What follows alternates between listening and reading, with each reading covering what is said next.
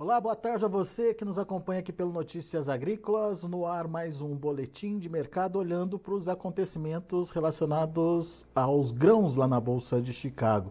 E a gente pode dizer que foi uma semana interessante aí para a soja, com retomada de patamares de preços que ajudam o produtor a se decidir aí sobre é, as novas negociações. Quem vai trazer mais detalhes para a gente dessa semana é o Luiz Fernando Gutierrez, lá da Safras e Mercado. Está aqui já o Luiz com a gente no vídeo. Seja bem-vindo, viu, Luiz? Obrigado por nos ajudar a entender um pouquinho mais desse mercado. Ah, numa semana, como eu disse, interessante para os preços de recuperação das cotações lá na Bolsa de Chicago, quando a gente olha principalmente a soja. Hoje, por exemplo, mais um dia de alta, alta expressiva de 20 pontos aí, em torno de 20 pontos nos principais vencimentos. E te pergunto, quais os motivos para essa reação nessa sexta-feira, Luiz? E como é que você está vendo essa variação ao longo da semana? Boa tarde, Alex. Boa tarde a todos. Obrigado pelo convite mais uma vez.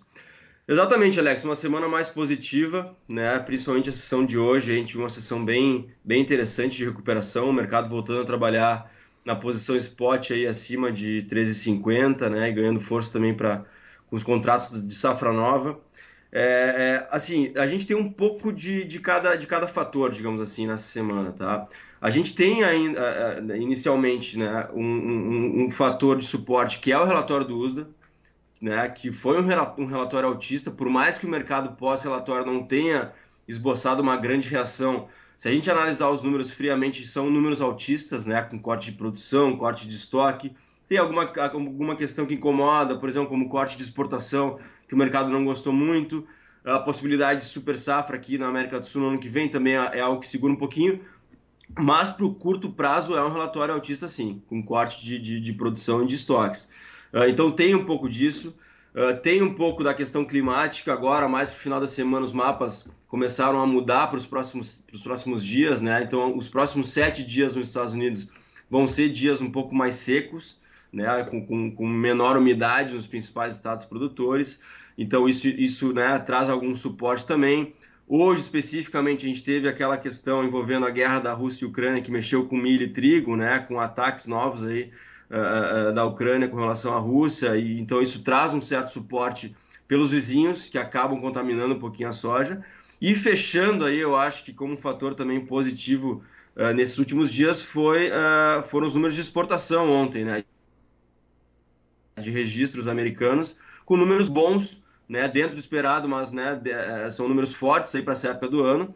Então mostram que. E, e a gente está vendo, né? Quase que diariamente uh, novas vendas de soja americana sendo anunciadas, então uh, são números que trazem um, um, dado positivo no lado da demanda pela soja americana, né? Que inclusive o mercado não entende porque que o USA continua cortando exportação americana se os números estão bons. Então a gente pode lá mais à frente ter algum ajuste positivo. Então, alguns fatores positivos aí que trouxeram suporte para o mercado nessa semana. Uh, então, uh, né, como tu colocou, a gente está vendo algumas oportunidades interessantes em cima desses novos patamares ou dessa recuperação, mesmo que não seja um patamar muito mais alto que há alguns dias, é uma recuperação interessante. A gente tem que lembrar que daqui a pouco a safra americana começa a entrar no mercado e, naturalmente, por entrada de safra, a gente tem a sazonalidade aí que pesa. Então, é, é interessante o produtor ficar atento aí nesse momento, que essa recuperação pode estar trazendo algumas oportunidades para ele, principalmente com relação à safra nova né? Porque a gente tem que lembrar que a partir do momento que a safra americana começa a entrar, o mercado deve perder um pouquinho de força e vai começar a olhar lá para frente para a nova safra sul-americana. E nesse momento a gente trabalha com uma safra recorde na América do Sul, principalmente pela provável né, recuperação da produção argentina. Então, fazendo as contas aí, a gente deve ter mais soja disponível aí no mercado a partir de janeiro e naturalmente isso é um fator baixista olhando para a safra de 24. Bom, então vamos entender direitinho o momento, Luiz.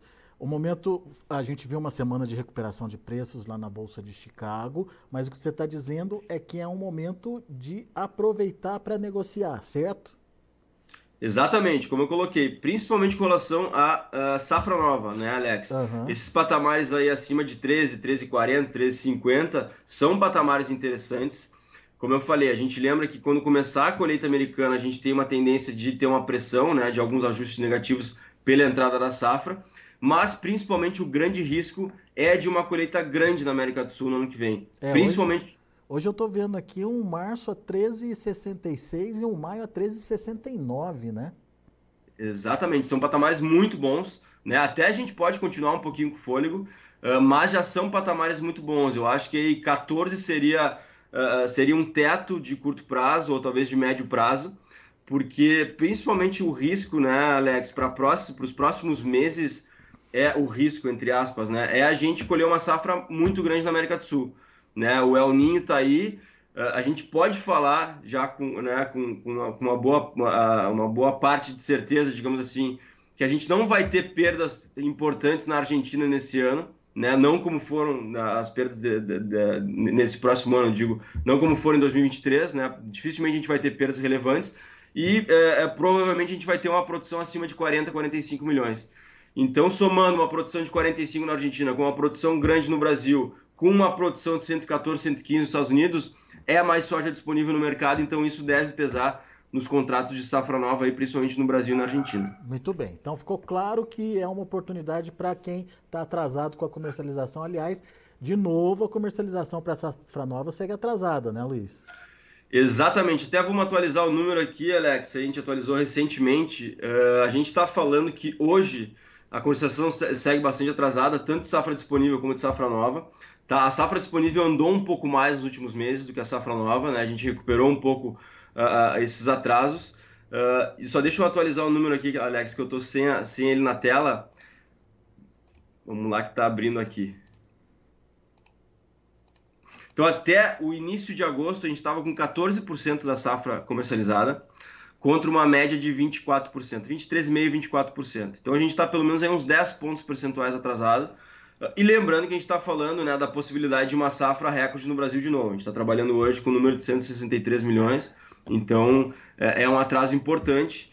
E a gente lembra que nesse momento o produtor está uh, tá, tá, tá deixando muito risco lá para frente. De novo, uhum. né? Ele, ele não pode continuar ou não pode repetir o mesmo erro, entre aspas, que ele cometeu nessa temporada de antecipar pouco e, e, ter que vender durante a colheita. A gente viu o que aconteceu, o preço caiu bastante no Brasil, o prêmio derreteu no Brasil, e se a gente colher uma safra grande no Brasil e na Argentina, provavelmente isso vai acontecer de novo. E, então é importante o produtor aproveitar, e, e só para complementar, Alex, até porque o câmbio voltou num patamar interessante também. Se a gente olhar para frente, com curva de dólar, né, olhar para o dólar futuro, a gente consegue hoje um dólar acima de 5,5, 5,10 talvez, para algumas posições pós-março, pós-abril. Então é um câmbio interessante também que pode ser aproveitado. É. E só lembrando, né, Luiz, no, no, no, na chegada da safra desse ano, teve, além da concentração de oferta, teve é, aumento no custo logístico, teve é, é, problema para embarcar essa soja, porque concentrou tudo lá nos portos. Enfim, isso acabou tirando muito dinheiro do produtor, né? Exatamente, e a gente pode ver essa, é, é, esse cenário se repetir, né? E a gente está agora, por exemplo, com uma colheita recorde de safrinha, uh, a gente ainda tem um atraso de, de, de, de, né, de, de comercialização de soja, então a gente pode ter novos problemas logísticos mais à frente, de novo, com a entrada da nova safra, e o produtor, para fugir disso, eu acho que pode aproveitar esse momento aí para antecipar um pouco suas vendas. Legal. Isso a gente está falando de safra nova. Vale também a recomendação para safra disponível, para que está para soja que ainda está na mão do produtor? Sim, uh, mas com relação à safra disponível, o cenário é um pouco mais tranquilo, digamos assim. Né? Hum. O, é, dificilmente a gente vai ver uma grande queda de preço agora nos próximas, nas próximas semanas, né? porque a gente tem um cenário mais positivo com relação a prêmio. Né? À medida que a gente vai caminhando para o final do ano, os prêmios começam a ficar mais firmes, porque a gente tem uma, uma oferta disponível menor, embora a gente né, tem que lembrar que a gente vai ter uh, uma, uma, um estoque de passagem maior nesse ano, né? Então é importante o produtor ficar atento. A gente tem um timing aí para vender essa soja disponível. Eu acho que a gente pode falar que o timing é até final de outubro, talvez, para pegar uma, uma ascendência de prêmio, porque a partir de novembro, dezembro, com né, a, a aproximação do final de ano, a gente começa a ter aquelas paradas de final de ano das indústrias, né? A pauta de exportação cai também, naturalmente, pela entrada da safra americana, então acaba tirando um pouquinho de força dos prêmios. Mas eu acho que o cenário para prêmio é positivo até outubro, pelo menos. Uh, e, é, é, e assim, a gente tem um cenário mais tranquilo com relação a isso, né? Então, uh, o produtor deve aproveitar também, tá? Porque a partir do momento que ele carregar muita soja para o ano que vem, ele também vai vender essa soja que hoje é disponível e na, e, e, a partir de janeiro vai ser de safra velha, num cenário negativo se a gente colher uma safra muito boa aqui na América do Sul. Então é importante o produtor ficar atento e aproveitar nas próximas semanas aí que o ambiente para safra disponível também é positivo. Mas em termos de safra disponível, o produtor tem aproveitado bem, né, Luiz? Tanto que a gente tem quase garantido, acho que dá para dizer isso, o recorde de exportação de novo? Dá para dizer que a gente já garantiu, Alex. Até estava atualizando agora os números né, de fechamento de semana com relação às lineups, né, que são aqueles as filas de embarque nos portos brasileiros. E nesse momento a gente já tem registrado acumulado do ano até outubro 88,5 milhões de toneladas registradas para embarque. Né? Então é um recorde, a gente sabe que o recorde foi em 2021, 86,1,2. Então já dá para dizer que a gente vai, a gente está né, tá garantindo a exportação, a gente já tem registros garantindo exportação records, só falta essa, essa, essa soja ser embarcada. Então dá para dizer aí que a gente né, já está com uma exportação recorde e uh, o nosso número para exportação é ainda maior, naturalmente. A gente está falando de uma exportação que provavelmente vai atingir 95 milhões de toneladas até o final de dezembro. Então ainda tem um pouquinho mais para colocar nessa conta aí. Uh, e é aquilo que a gente vem falando, né, Alex? A gente não tem grandes problemas com relação à demanda, a demanda continua muito firme, Brasil com muita soja disponível, aumentou sua participação aí uh, no mercado internacional, até para compensar a Argentina, uh, e a nossa soja é competitiva, a China segue comprando, então assim, pelo lado da demanda a gente não tem realmente nenhuma, nenhuma grande preocupação, os números comprovam isso, né? O grande fator agora para os próximos meses é a possível, é, a grande oferta de novo na América do Sul que pode voltar a pressionar preço. Muito bem. Portanto, é um momento de oportunidade de negócios, tanto para quem tem soja na mão, quanto para quem já quer ou precisa negociar é, safra nova e, enfim, está atrasado com a negociação.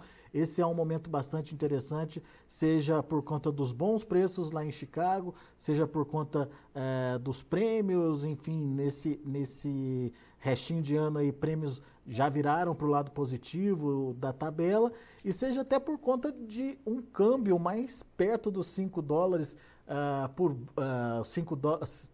Mais cinco perto reais. dos 5 reais, aqui que a gente já está vendo acontecer, né, Luiz? Coisa que uh, duas semanas atrás estava longe disso, né? Exatamente, é um ponto interessante esse, né, Alex? Que complementa esse cenário positivo aí, porque a gente não vinha uh, com o câmbio trabalhando próximo de 5, estava muito mais próximo de 4,80, 4,70, deu uma respirada agora, e como eu falei, se a gente olhar para a safra nova, a gente consegue ver câmbio a 5,5, 5,10, dependendo da posição, então é um câmbio muito interessante, porque de uma forma geral a gente ainda tem um ambiente um pouquinho mais negativo para câmbio. Então, quando o câmbio toca em 5 ou se aproxima disso, é uma oportunidade que a gente entende que pode ser aproveitada. Legal. Muito bom, muito, muito boa análise. Luiz Fernando Gutierrez, obrigado, meu amigo, mais uma vez por estar aqui com a gente, atualizando esse mercado e atualizando é, as, os cenários possíveis aí de precificação. Volte sempre. Obrigado, Alex. Um abraço, até a próxima. Valeu, até a próxima. Tá aí, Luiz Fernando Gutierrez, Safras e Mercado aqui com a gente, trazendo informações importantes e mostrando que esse é um momento de oportunidade de negócios.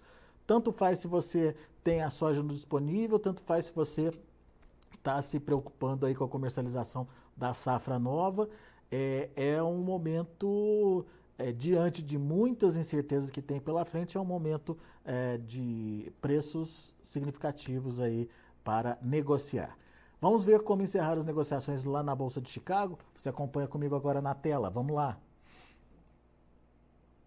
Para novembro, 13 dólares e 53 centes por bushel, isso na soja, alta de 23 pontos mais 25. Janeiro subiu 23 pontos, fechou a 13,63.